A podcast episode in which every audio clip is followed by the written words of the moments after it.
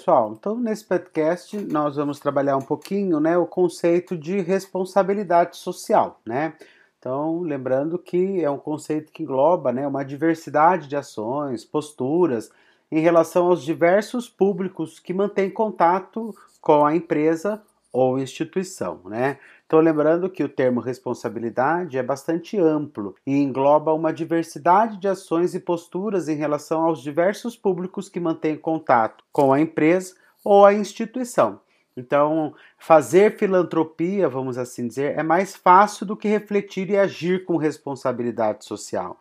Né? Pois a responsabilidade social ela inclui refletir sobre gestão, prática, processos, projetos, uh, e após essa reflexão é hora de implementar todas essas ações para proteger, no caso aí, o meio ambiente, né? Respeitar a legislação trabalhista, promover a igualdade social, disseminar cultura e não apenas fazer caridade ou ser assistencialista, né? É, então, é criar ideias, projetos que devem estar coerentes com a prática então, não basta incluir o assunto numa pauta de reunião ou nas páginas de um projeto, mas transformar a intenção em atitudes concretas e bem estruturadas, né? Então lembre-se que esse conceito ele começa a surgir no final, né, dos anos 80 e se constrói aí nos anos 90, principalmente com aquelas com aqueles títulos que algumas empresas começam a buscar, como por exemplo o título de ISO 9000, né, que é o controle de qualidade. Mas por detrás desse controle de qualidade não está só inserido a qualidade na produção, mas está inserida a qualidade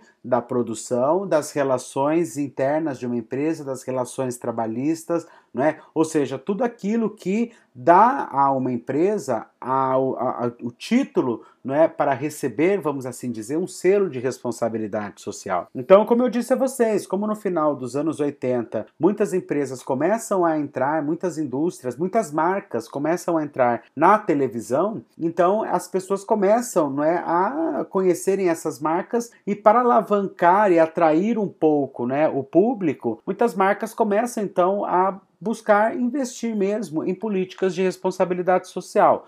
Então, como eu disse, né, melhorar a sua imagem publicitária com ações sociais, não é? Criando instituições, apoiando não é, é, institutos, fundando não é, escolas, por exemplo, era uma maneira que essas empresas encontraram de tentar estar mais próximo da sociedade. Porque quando você tem aquela visão de empresa, de indústria nos anos 80, era aquela visão de luta de classe, né? A empresa capitalista que explora o trabalhador e, né? Então essas empresas começaram a desconstruir um pouco essa ideia nos anos 90, principalmente colocando não é, em evidência aquilo que hoje não é, se chama de desenvolvimento sustentável. Né? Então, você tem aí várias organizações principalmente é, encontros internacionais, conferências globais do clima. Então, muitas empresas começam a entrar nessa onda da sustentabilidade para poder então melhorar a sua relação com o público. O público vai se tornando mais diversificado nos, nas suas exigências. Então, hoje você tem público para vários tipos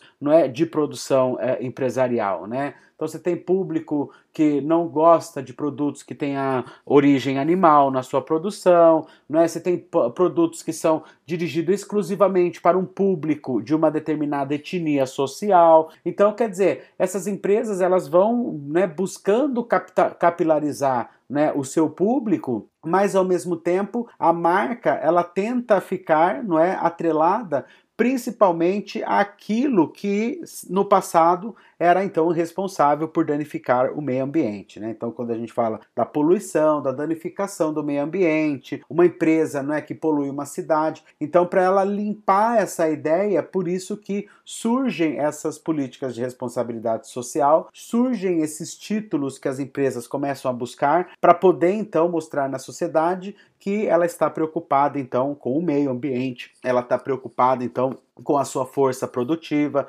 ela está preocupada né, com a qualidade do processo de produção. Né? Então, é, é, desse modo, é, é, necessário que essas empresas então incorporassem essas práticas de responsabilidade social e empresarial ao planejamento estratégico e ao monitoramento e o desempenho geral de uma empresa de forma sistemática. Né? Então, o lucro não, não deve ser a razão de ser de uma empresa, mas a consequência de sua gestão. Então, é nesse contexto que está inserida da responsabilidade social como um fator determinante do que seria o sucesso empresarial, né? Então, ter aí um controle de qualidade, ter uma boa relação de, né, com a sua com o seu corpo produtivo, ter projetos de sustentabilidade. Então, o, o sucesso de um empresário não está no quanto ele ganha, mas o sucesso do empresário está no quanto ele consegue fazer uma produção, não é, sem danificar o meio ambiente, sem explorar a sua classe trabalhadora, não é, e também ao mesmo tempo oferecendo à comunidade onde ele está instalado também uma qualidade. Então, quer dizer, se tornou muito mais responsável o papel de um empresário, de um industrial, do que antigamente. Né? Então, na visão tradicional, na visão clássica de, de industrial, era aquela visão que ele não estava nem aí para nada, ele estava preocupado só em ganhar dinheiro. Então agora essa, esse papel ele acabou se invertendo, né? E lógico que em relação aos funcionários, as empresas podem e devem, na verdade, focar suas práticas em relação à segurança no local de trabalho, evitando acidentes e doenças ocupacionais, adequar as instalações, né, condições de higiene, ventilação, temperatura, observar a qualidade dos equipamentos, né, mobiliários e computadores, promover ações de integração e cultura, né, tais como aniversário, datas comemorativas, Dia da Mãe, Dia das Mães, Dia dos Pais, Dia da Mulher, Dia da Árvore, por exemplo. Então, é, dentro dessa dessa, dessa, dessa gama de programação, vamos assim dizer, né? Você pega lá o Dia das Crianças, né? Que é uma forma de fazer uma integração entre os funcionários, né? Então, no Dia das Crianças é um bom começo, né? Para que os filhos dos funcionários ou, a, ou crianças da vizinhança possam conhecer e interagir com a empresa, né? E esses eventos podem servir de fundo para incentivar o hábito da leitura entre as crianças, com espaços para contação de histórias infantis, por exemplo, doar muda de árvores para um público interno ou para a comunidade que a empresa está inserida. Então, pode ser uma boa forma de lembrar não é, a, o seu objetivo ambiental, focando né, na preservação ambiental. E um dos aspectos que não pode ser esquecido é a necessidade de uma política clara e equânime de remuneração e benefício aos funcionários, bem como promoção funcional. Né? Então, para finalizar, né, uma instituição que atenda a legislação trabalhista, tributária e ambiental, que promova ações de combate às desigualdades sociais e que busca a excelência no atendimento aos seus consumidores ou aos seus clientes, podem ser então consideradas socialmente responsáveis. Tá? Então, é, lembre-se que a, a, empresa ela é uma sociedade. Né? Então, embora uma empresa está dentro de uma sociedade, mas ela em si também é uma sociedade. Né? Ela é uma pessoa jurídica, mas ela é uma sociedade por quê? Porque ali dentro você tem que garantir direitos, você tem que assegurar uma série de benefícios, você tem que garantir o desenvolvimento.